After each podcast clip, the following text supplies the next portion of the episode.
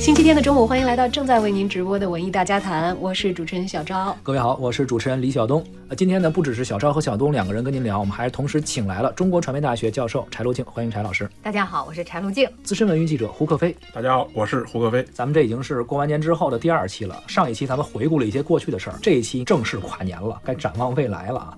各位跨年新年都是怎么过的？看晚会了吗？我那天挺惨的啊！我那天接单位一活儿，我一直干到晚上十点多才回家。过年的时候呢，就开始看那种各台卫视的那些晚会，一个台大概平均看五分钟，没什么印象特别深刻的。因为现在我觉得这些跨年晚会基本上没得看了，越来越多的不会唱歌的在那唱歌，看着其实挺难受。我本来生活当中仪式感就特别弱，三十一号我还是在工作，在看学生的论文。呃，但是呢，我妈妈在那儿看开着电视，所以我还听了两耳朵跨年晚会，听到了梁静茹，这是我们年轻时候那个听的歌。嗯，陈老师欣慰地看了一下小赵，是你们那个年纪的。不不不，我跟他差着辈儿，他比我年轻很多。哎呀，我有点惭愧啊！我跨年的时候既没有工作，然后也没有参与什么特别公共的事儿，我就在家跟我们那口子对着，在宿醉当中跨过了二零一八年，到了二零一九。你就算是对酒当歌了啊！没听别人唱歌，自己喝了一顿啊，也没唱啊，就没有人。有什么其他的娱乐方式，或者说跨年的方式吗？后来补了一期啊，补了一期看知识跨年演讲，看的是罗振宇，他那叫《时间的朋友》。我不是看的，呃，我主要是靠听的，而且还没听完，时间太长了，并不是说我时间上不允许我听，实际上我是听不下去了，没有意愿了。为什么呢？嗯，就三观不合嘛。我没听那跨年的罗振宇的演讲，因为我知道他一直打了一个招牌叫知识付费。对，这种这种要 要付钱的，我好像我可是听的免费的，是吧？对，还有一个台，它是请了高晓松，是做了一个叫思想跨年，也是类似。包括吴晓波，这都是。大众特别熟悉的这个知道分子们都有跨年演讲，所以现在我们发现，好像很多人除了大众的流行文化的娱乐以外，很多人愿意把跨年这个本来挺宝贵的时间，用在知识上，或者说是用在学习上。这也引发了我们现在一个讨论，很多人也讨论过，就是知识付费这件事儿，大家是怎么看的？现在其实，在任何一种仪式性的这个呃生活历程当中，我觉得都存在着鄙视链。嗯，比如说，我就听我的学生说过。我看跨年演讲，这个比看跨年晚会高级。因为它和知识有关，和思想有关，我觉得挺好的一个心态，倒是向学嘛。但是我不是说看跨年晚会的人就 就不像向学，那还是艺术欣赏嘛。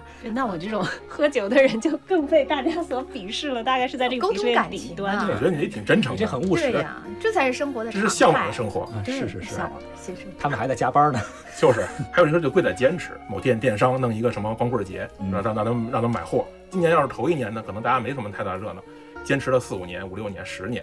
大家把这个日子变成了一个节日。那本来这个时候呢，没人没人在这时候演讲。你看中了这个时间，坚持讲好几年，那大家就会在这个时间觉得，哦，这个时间是我有可能来听演讲的时候。那么这样两边就一拍即合了。嗯，其实他赚不了咱们在座四位的钱，和类似我们这样的人的钱，因为咱们是靠这个赚钱的，是吧？咱们还不是生产方，咱们是知识免费。你看咱们聊这么长时间，咱们这个广播从来不收费嘛。嗯，那您觉得他赚什么人的钱？呃，我觉得啊，第一，赚一些的确有时间的人的钱，而且这个时间呢，特别是他的生活当中可能跟知识和知识相关的内容比较少，但是他有焦虑心态，焦虑心态就让他会去捕捉一些可以满足他内心的一些东西，而捕捉什么呢？有一些够不着，你比如说我去大学里头再修个学位啊。啊，或者是我到博物馆，或者是国图，我再去听个专业讲座呀，这个又花时间，然后他可能也听不太懂，而且那种讲课的方式啊也比较枯燥。这时候就出现了一个东西，他能捕捉到，又让他觉得，哎呀，说的内容是新知，捕捉得到。第一方面是它形式特别好，凡是知识付费的呀，我觉得它有两大特点，一大特点是它的题材和内容特别接地气。啊，比如说讲讲这个宫廷里的事儿，它跟宫斗、电视剧、古装戏就联系到一块儿了。还有呢，比如说经济方面的，谁不想自己钱袋子再鼓点儿啊？还有呢，比如说跟这个身体保健呐、健身呐、养生有关的，对吧？我们都想要高品质的生活，这是一种。还有就是它形式特别有趣，用说书的这种方式讲故事、聊天儿特别嗨，把它进行一种所谓的艺术的包装。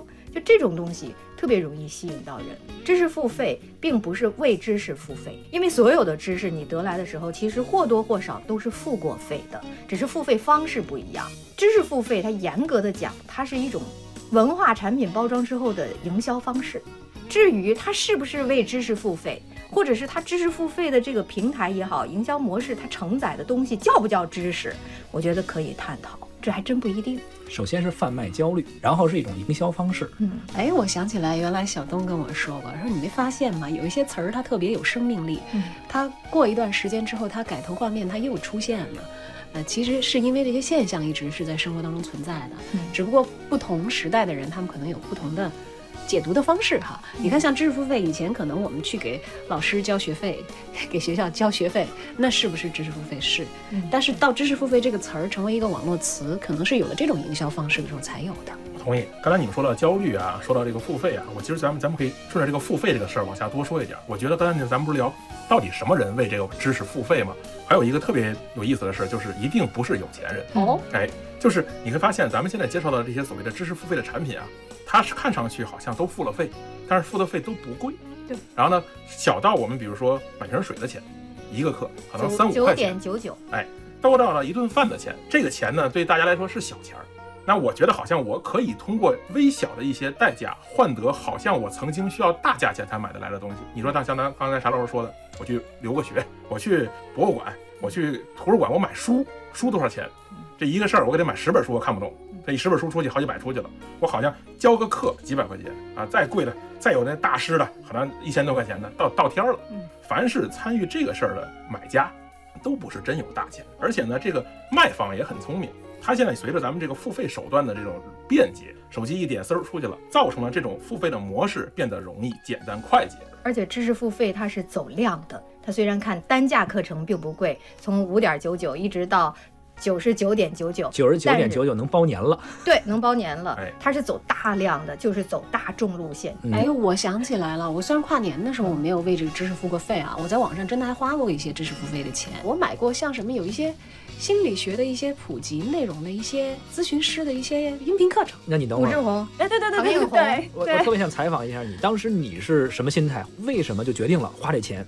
因为我觉得我不懂嘛，他好歹比我懂啊。因为我我看过那个作者的一些书啊什么的，我觉得对我还是有一些启发，所以他有一些新的一些呃比较便捷的获得形式的，我想知道一下他有没有那你那一段时期里头，你内心有没有一些波动，或者是情绪上有没有一些就当时你遇到了什么事儿？睡眠障碍，所以要总是要有？对有需求的，所以去找一些心理学方面的东西。为什么不瞧大夫呢？大夫四千块一个小时，你看看。你看看，所以我 我能不能这么理解？就是我们所谓的知识付费，其实不仅仅是为了买知识，或者像你们都说了，知识本就该付费啊。咱们不说他买知识，他是买一种服务，买一种便捷，就是我想很快、很短的时间之内，迅速获得一些被筛选过的一些内容。嗯嗯，还有一个就是易于占有。其实人啊都有一种惰性，对于他呃，比如说要跳起来够的东西，或者是我跳了好几跳都够不着的东西，最终他会很多人会气馁。我们这种意志薄弱的人，只有一少数成功者，他才能够坚韧到那种地步。而对于大众来说，或者我老称为我是庸众来说，哈，就是对那些易于占有，同时又被外界赋予意义的东西，我就特别感兴趣。不同角度的自由审美，年轻人买知识付费和咱们上一辈儿买保健品是差距不大的思路。解决实际问题的话根本没用，让你获得更大的焦虑感和恐慌感，让那些无良商人伪知识、假知识贩卖进来。不同头脑的独立思考。评价体系出了问题，这个事儿板子得打在出版社、打在媒体身上。听了它十分钟，你会豁然开朗，获得什么样的收获？用最高级的方式，这在我们的广告法里头可是明令禁止的呀。您正在收听的是《文艺大家谈》周日版。我有一个自己的例子，就小时候咱们都背书，嗯，背书呢也也也经过经历过很枯燥的过程。我曾经尝试过，就是说把这个英语课文录自己录到磁带里，然后呢搁耳机里听，一晚上呢合着趁着睡觉之前或者骑车上学的路上听它是一百遍，完全没有看背下来的快。也就是说，我接受的这个速度和接受的内容，我听和看的效率是不一样。所以我有时候觉得听好像会比看的效率低。既然有书你能看，你为什么会去选选择去听呢？这个其实是我特别费解的一呃，个。是这样的哈，就是其实我们比如说谈到记忆的问题，因为我们获取知识是通过记忆的方式嘛哈，有的人是视觉记忆，他一定要看字儿。有的人是听觉记忆，他听别人说一遍，或者是比如说有些人听音乐记谱子，他记得就特别准。就不同的人他有这种记忆的呃偏好哈，这是一种。还有呢，我觉得你可能我理解有这么一种意思哈，但凡用这种付出的心血或者精力或者注意力越小的东西，其实大家是越愿意采用这种方式的。你比如说哈，听一定比看自由、省事儿、便捷的多。通过看视频和听音频的这种方式，它绝对不是获取真正知识的最好的方式，一定是通过读文字、读书，甚至建立起来一个比较系统性的知识结构，才能够真正的提升知识素养，然后成为你特别期待成为的那种人。没错，为什么我强调这个听和看这个事儿呢？是因为看啊，它是有时长延续的，就是我在这儿卡住了，我没看懂，我缓一缓，我明天再看听谁给我给这空？就是读书，它是有一个你的学习思考的一个过程，哎对但是听好像很难有这个。听他不等你啊，嗯，对吧？咱可以摁在摁在那儿，但是基本上我觉得这个很难受。你摁在那儿，他接着听麻很麻烦嗯，对吧？我看可以放在那儿，我就干任何事儿。所以还是心态不一样。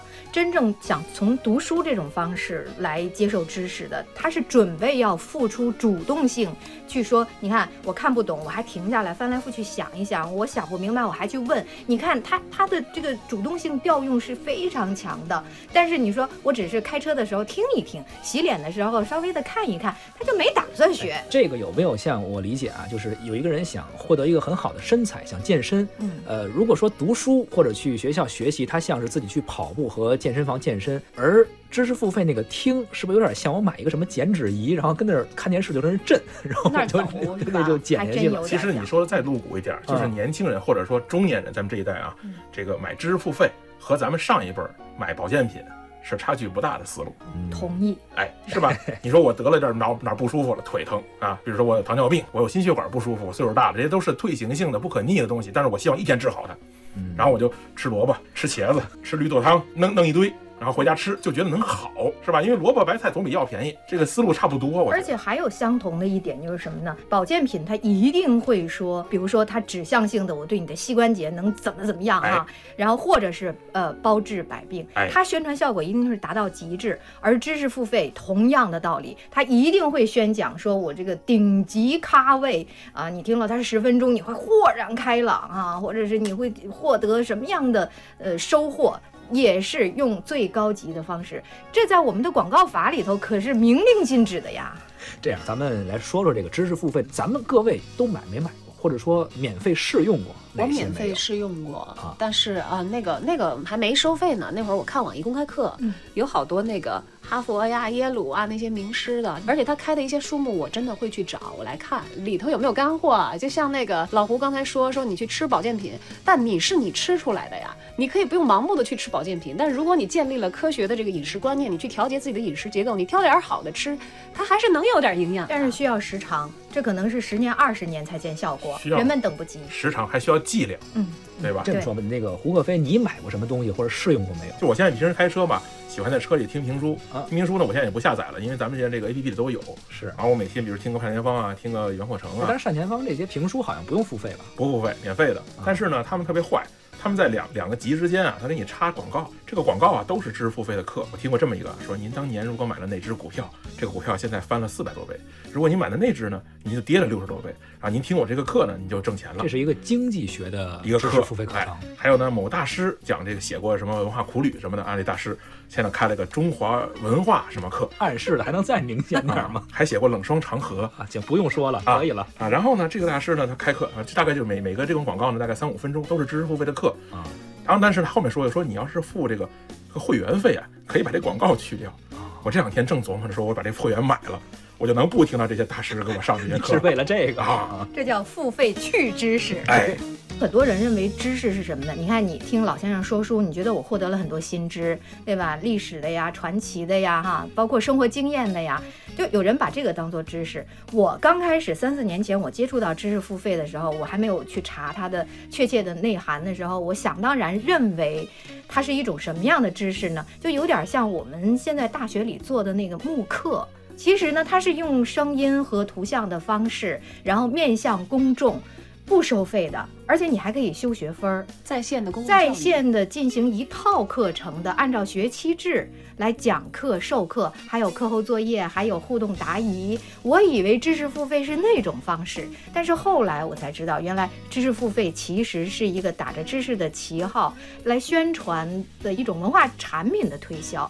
你说它会不会使受众受益？我觉得是是受益的。包括我自己哈，我没买过，但是我听过蒋勋先生讲古希腊、古罗马的艺术，听了之后，我当时很受启发，观念性的启发，知识点那些具体的细节，我这岁数的人隔天就忘了。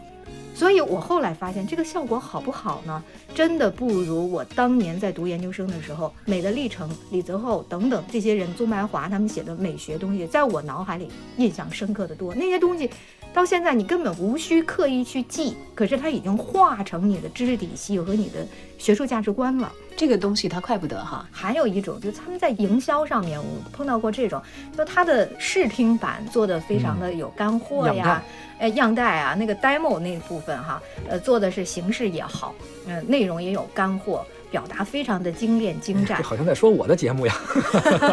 其实我就是这个。啊，说明很有价值，一定有人愿意但买。是，一旦你付了费之后，你会发现，原来它十期、一百期所有的精华都在那个免费的那个 demo 里头了。其实都这样，那些拍样片儿的也是这样。还有就是呢，刚才咱们聊过，说好多大咖啊，有的大咖是真有货的，那就像刚才咱们聊的这些大咖嗯，有的大咖呢是一吉祥物，嗯，这个有的时候你听得更难受了。他吧，整个对这个知识的完全的这个付出就是他的名字，嗯，他就卖了个名字，后面呢拿了个稿，这稿是谁写的呢？是一帮子大学生，甚至是一帮子没没工作的。我有一朋友呢，之前跟我说他发财了，去年他加入了一个组织，在网上加入了一个群，也就类似于说我要挣钱怎么就赚赚进去了，跟咱前两年好多那个 part time 做打工的那招聘差不多，他就进去了，培训了一礼拜，有一个老师发了一堆材料教他怎么弄，一本书怎么拆。其实什么概念？我听了一下，就是咱们中学学的那个阅读理解啊，总结断义、概括大意、中心思想提炼一下。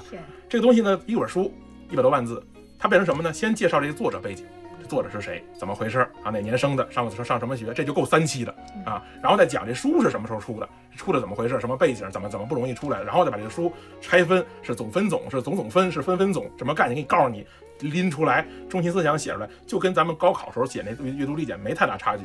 他这种水平的人，他把这咀嚼出来吐给你，你听完之后，你觉得你能有多高的提升？